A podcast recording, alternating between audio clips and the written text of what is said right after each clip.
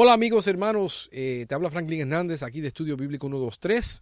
Estamos estudiando la lección número 12 eh, de los Gálatas. Nos vamos a encontrar hoy terminando y comenzando, eh, empatando dos estudios, empezando en Gálatas capítulo 2, versículo 14, que dice, ¿por qué os obligas a los, a los gentiles a judaizar? Pedro, ¿por qué estás haciendo esto?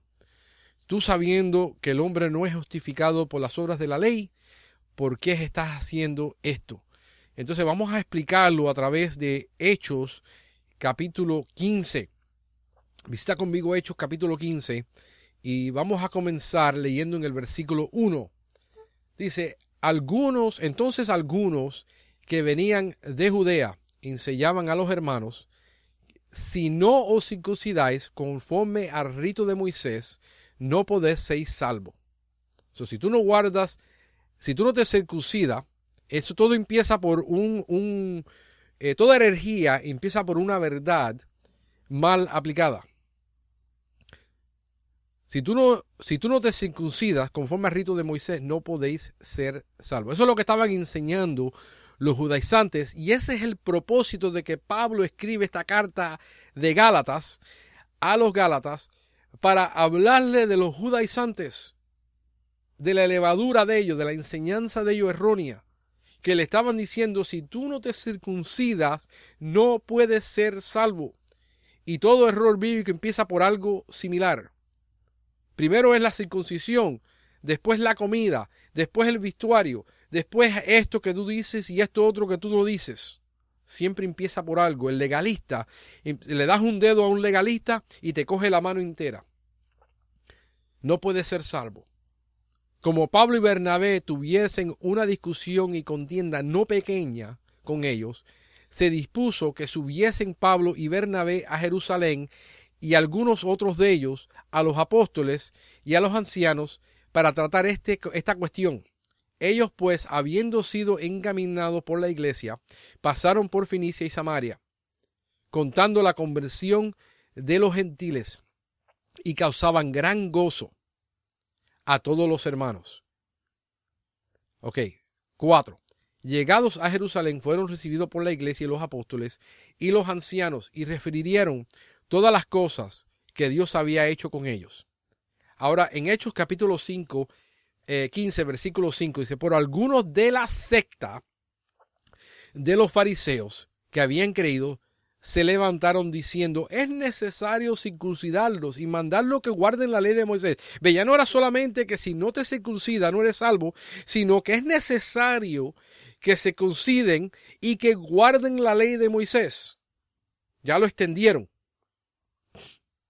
¿Ve? Pero la secta de los fariseos. Hoy nosotros le llamaríamos a ese grupo, eh, habían básicamente dos sectas en Jerusalén. Estaban los fariseos y los saduceos. Esos eran los dos primordiales. Estaban los sicarios y estaban otros grupos. Habían como cinco grupos ya en Jerusalén que estaban divididos. Y una secta, para que eh, te vas a enojar conmigo lo que te voy a decir hoy en día. No importa quién tú seas, tú te vas a enojar conmigo. A mí no me importa de dónde tú vengas, de qué iglesia tú vengas, tú te vas a enojar conmigo hoy. Pero yo te lo estoy diciendo porque tú tienes que estudiar bien tu Biblia para entender que lo que estamos haciendo hoy como cristianos, muchos, muchos que hicimos esto, muchos que lo estamos haciendo, eh, somos parte de la división en la iglesia y no somos parte de la unificación en el cuerpo de Cristo. La secta de los fariseos era un grupo que se había dividido dentro de la iglesia que ya había dos opiniones acerca de la ley de Moisés. Los saduceos y los fariseos. Una secta es algo que se ha separado de lo que era lo original. Se han separado, se han dividido, han cortado. Se han, han causado una división. Y yo quiero que tú entiendas, mi hermano, que absolutamente todo el mundo nosotros consideramos que las sectas son aquellos que son testigos de Jehová para los cristianos, para los, evangélicos. Que los católicos son una secta. Los mormones son una secta. Que los testigos de Jehová son una secta. Y no son. no son una secta. Ellos están en otro campo completamente diferente que su doctrina no cuadra con nada que está en la escritura. Estos judíos todavía aguantaban la ley de Moisés, pero había una división entre ellos, entre los fariseos y los saduceos. Y las sectas son todos aquellos que están en una denominación. Escúchate, yo sé que te vas a enojar conmigo, pero no deja de ser cierto.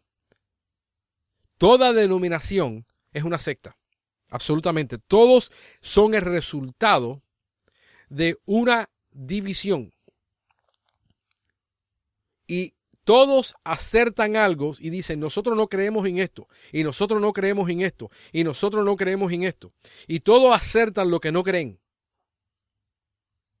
Y hacen divisiones en el cuerpo de Cristo que no existía en este tiempo pero hay más de 200 denominaciones. Yo tengo conmigo en mi oficina, en alguna parte de mi librero, el libro, voy a cogerlo aquí, de las denominaciones en los Estados Unidos. Esta es la décima edición.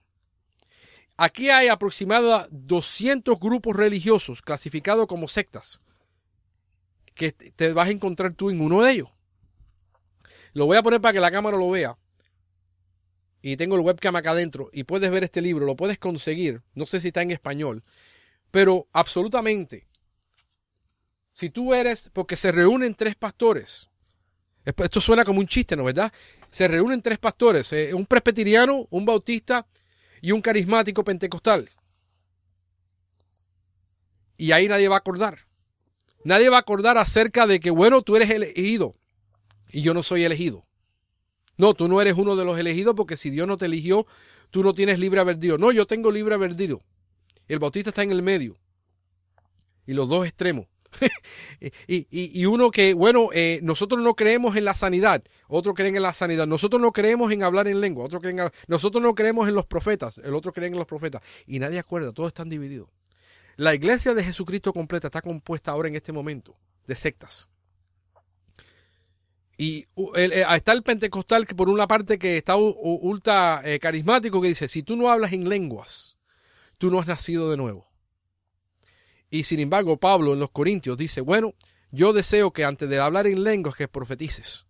So, si tú que eres pentecostal te vas a suscribir a esta, esta doctrina de que no hablas en lengua, tú no eres nacido de nuevo, tú no tienes al Espíritu Santo, entonces tú tampoco eres nacido de nuevo porque de acuerdo a Pablo tú no profetizas. Pero sin embargo, Pablo hablándole a los Corintios y en Efesios dice que no todos son profetas, no todos son maestros, no todos son evangelistas, no todos hablan en lengua. Esto es decisión del Espíritu Santo. Y te has equivocado y has juzgado a otro. Y inclusive, si tú estás dentro de esa iglesia y tú no hablas en lengua en uno de los servicios, te miran raro y te dicen, ¿qué te pasa? Porque tú no dices, hacha la palabra, rompe la pata a la mesa. Que nadie entendió nada. Y por el otro lado está el, el calvinista, diciendo, no, tú no eres uno de los escogidos porque tú no estás en esta obra. Y en el medio está el, el, bautista diciendo, no, si ustedes no están trabajando y no están predicando el Evangelio y no están trabajando y no están predicando el Evangelio, ustedes no son nacidos de nuevo. Y nadie está de acuerdo. Entonces, la iglesia entera, aparentemente de Jesucristo, está dividida. Pero la iglesia, el cuerpo no se puede dividir. ¿Ve? Esto es un error. El cuerpo no se puede dividir. La cabeza sigue siendo Cristo y nosotros somos parte, somos ligaduras, somos coyunturas, somos ojos. No se puede dividir.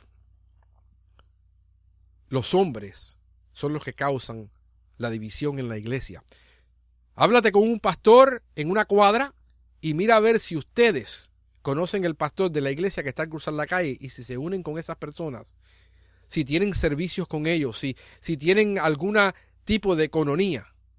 Simplemente la economía está limitada en la iglesia moderna a los miembros que se congregan contigo en esa congregación, pero tú no estás supuesto a congregarte con ninguna otra persona ni tener economía y le llamamos eso congregación.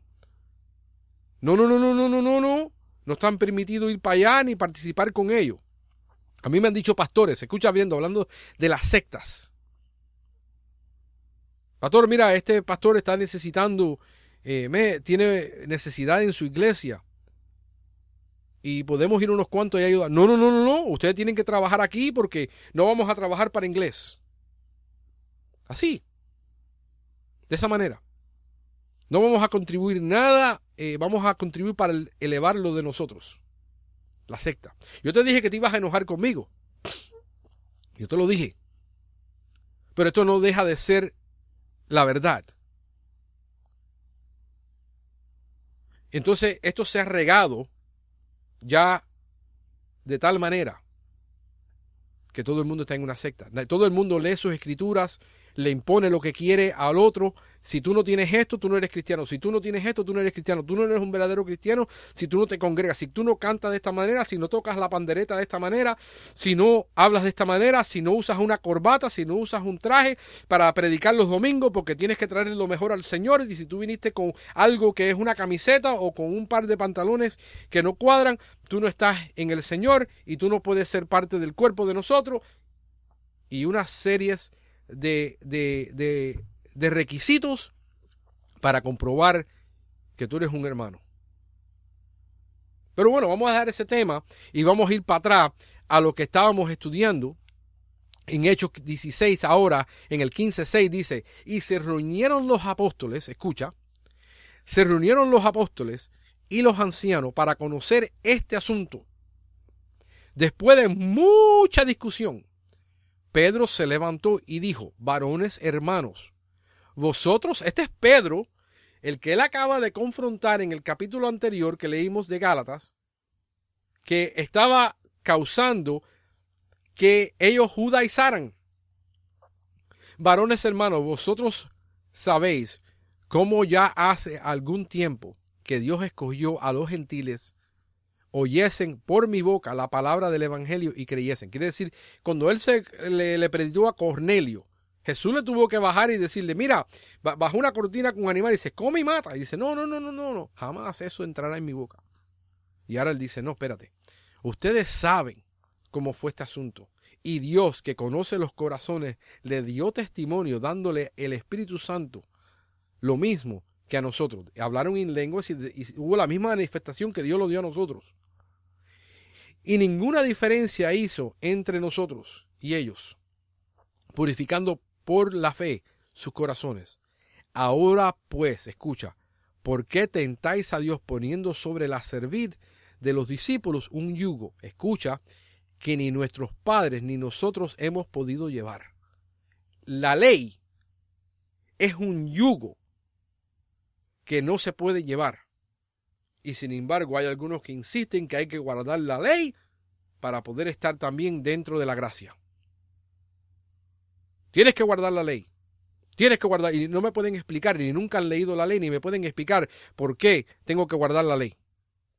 Y ahora, ¿qué dice? Entonces, entonces dice, antes creemos que por la gracia del Señor Jesús seremos salvos de igual manera que ellos.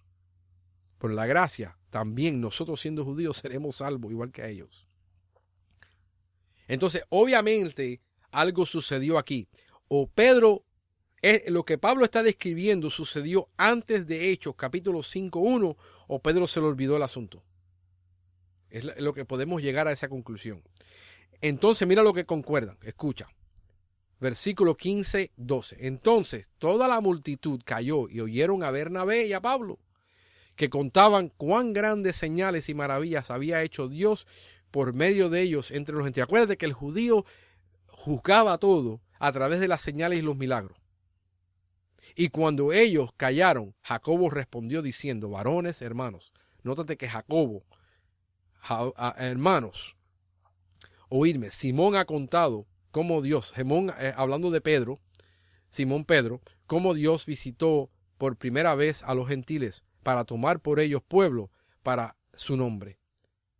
Y con esto concuerdan las palabras de los profetas, como está escrito. Entonces él se refiere a una, una referencia profética que se encuentra en Amos. En, en Hechos 15, 16, y después de esto volveré y reedificaré el tabernáculo de David, que está caído, y repararé las ruinas, y volveré al, y lo volveré y lo volveré a levantar, para que el resto de los hombres busque al Señor y todos los gentiles sobre las cuales es invocado el nombre, dice el Señor, que hace conocer todas esto desde tiempos antiguos. Entonces, él se está refiriendo a una profecía en Amos capítulo 9, versículo 11. Pero no lee igual. Él está interpretando que ese, él está interpretando que eso es lo que se está hablando de los gentiles venir ahora y entrar en el reino de Dios. 9.11. Amos.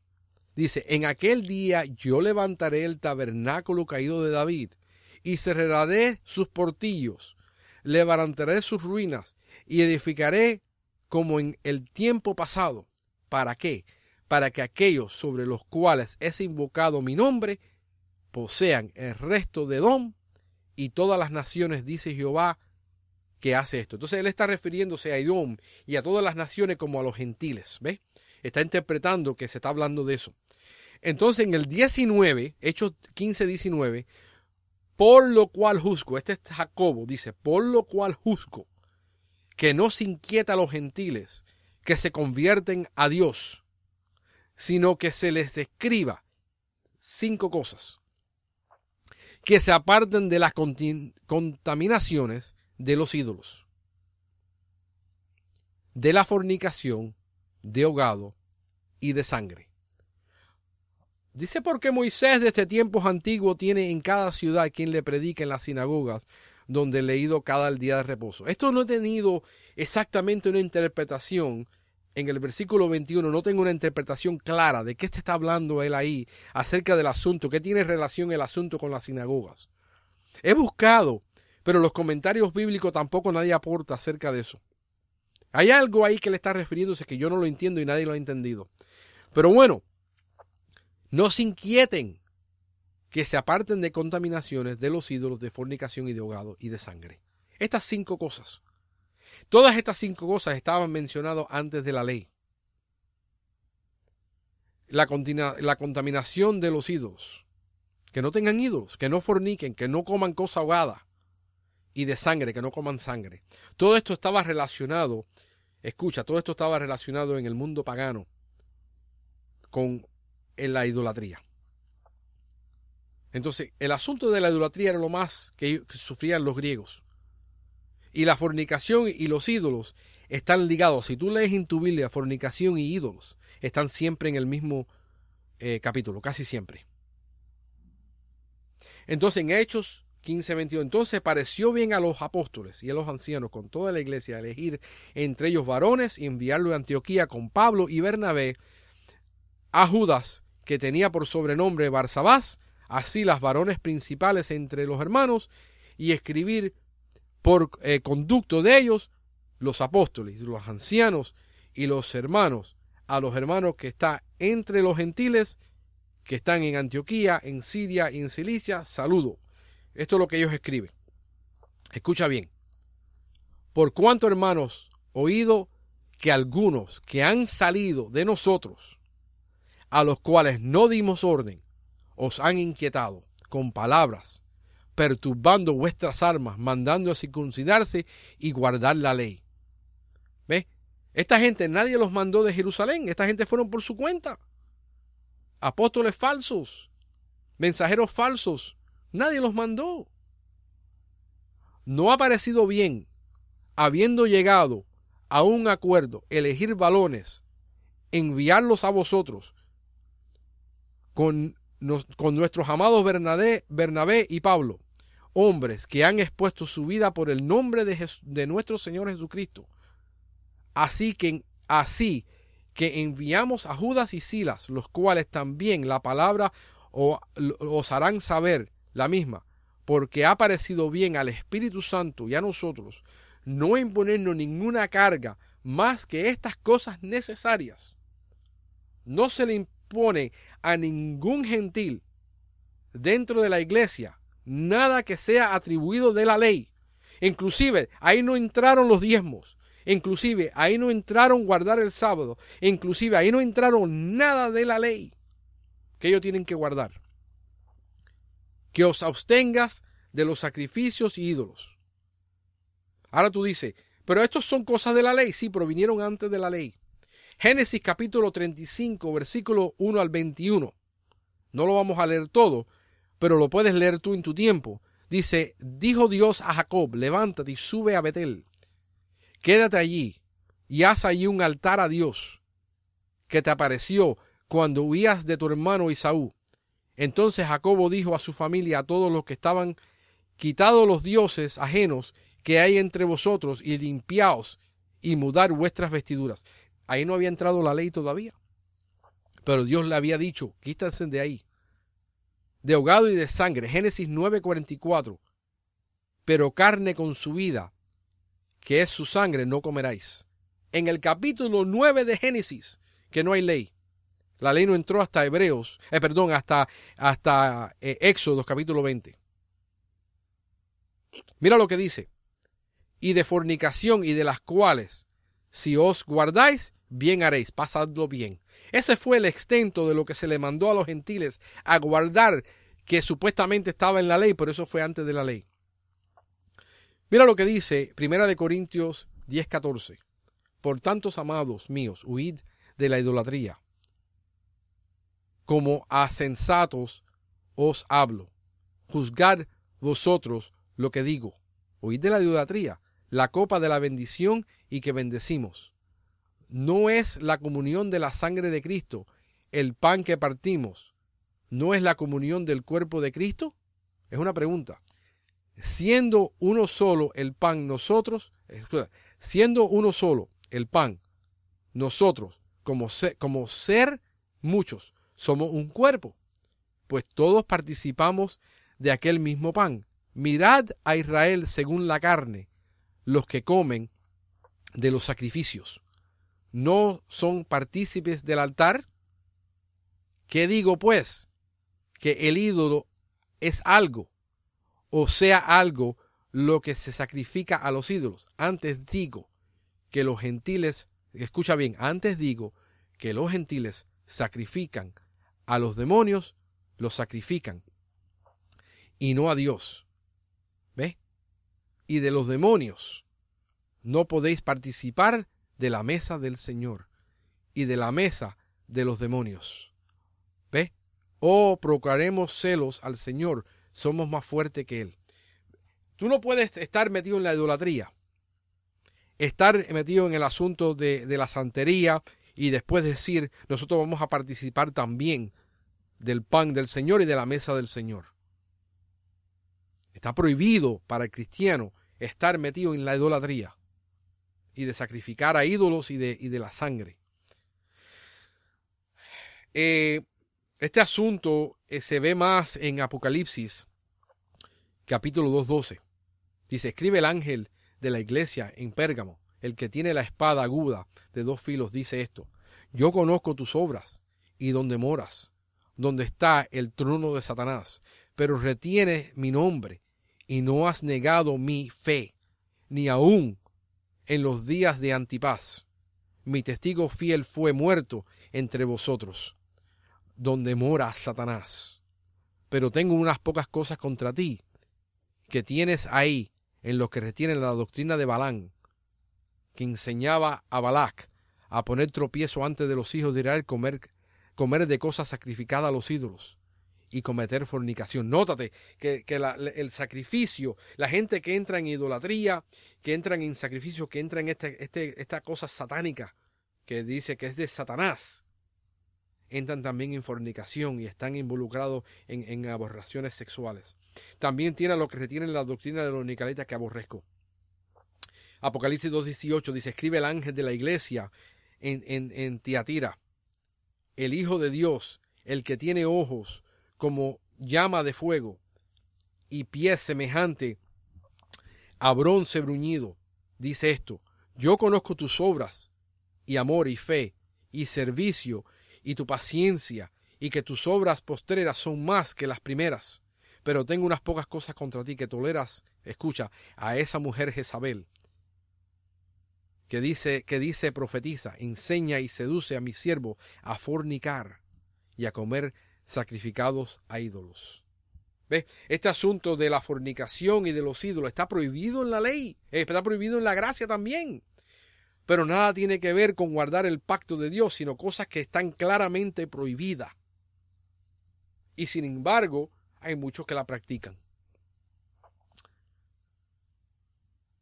Vamos a entrar un momentico en los que nos quedan de unos cuantos minutos, de entender el capítulo 2.15, entonces que Pedro, eh, este conflicto que Pedro tuvo con Juan, eh, con, con, Pablo.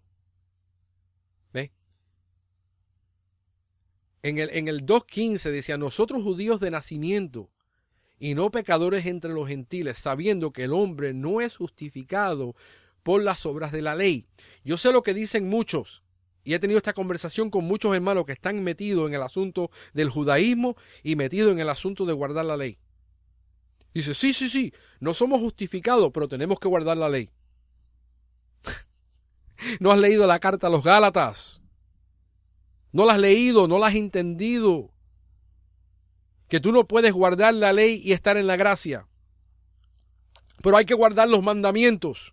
¿Cuáles de ellos? No, hay que guardar los diez mandamientos, ¿no verdad? Hay que guardar los diez, ok, vamos a guardar el sábado. Ah, no, no, el sábado no se guarda. Entonces tú estás escogiendo y escogiendo lo que tú quieres. Pero tú no lo puedes tener de las dos maneras. Y tú quieres todavía guardar. Y dices, no, pero no, tú no puedes fornicar. Ah, no, nadie está hablando. No, pero tampoco puedes matar. Déjeme decirte, Dios dice en el primer mandamiento, te amarás a tu Dios sobre todas las cosas como a mí mismo, como a ti mismo. Jesús dijo, hablando de la ley, dice, este es el resumen de la ley. Esto es lo que significa los diez mandamientos.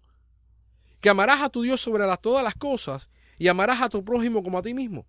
Y sin embargo, gente que aborrecen a su prójimo dice que están guardando los diez mandamientos.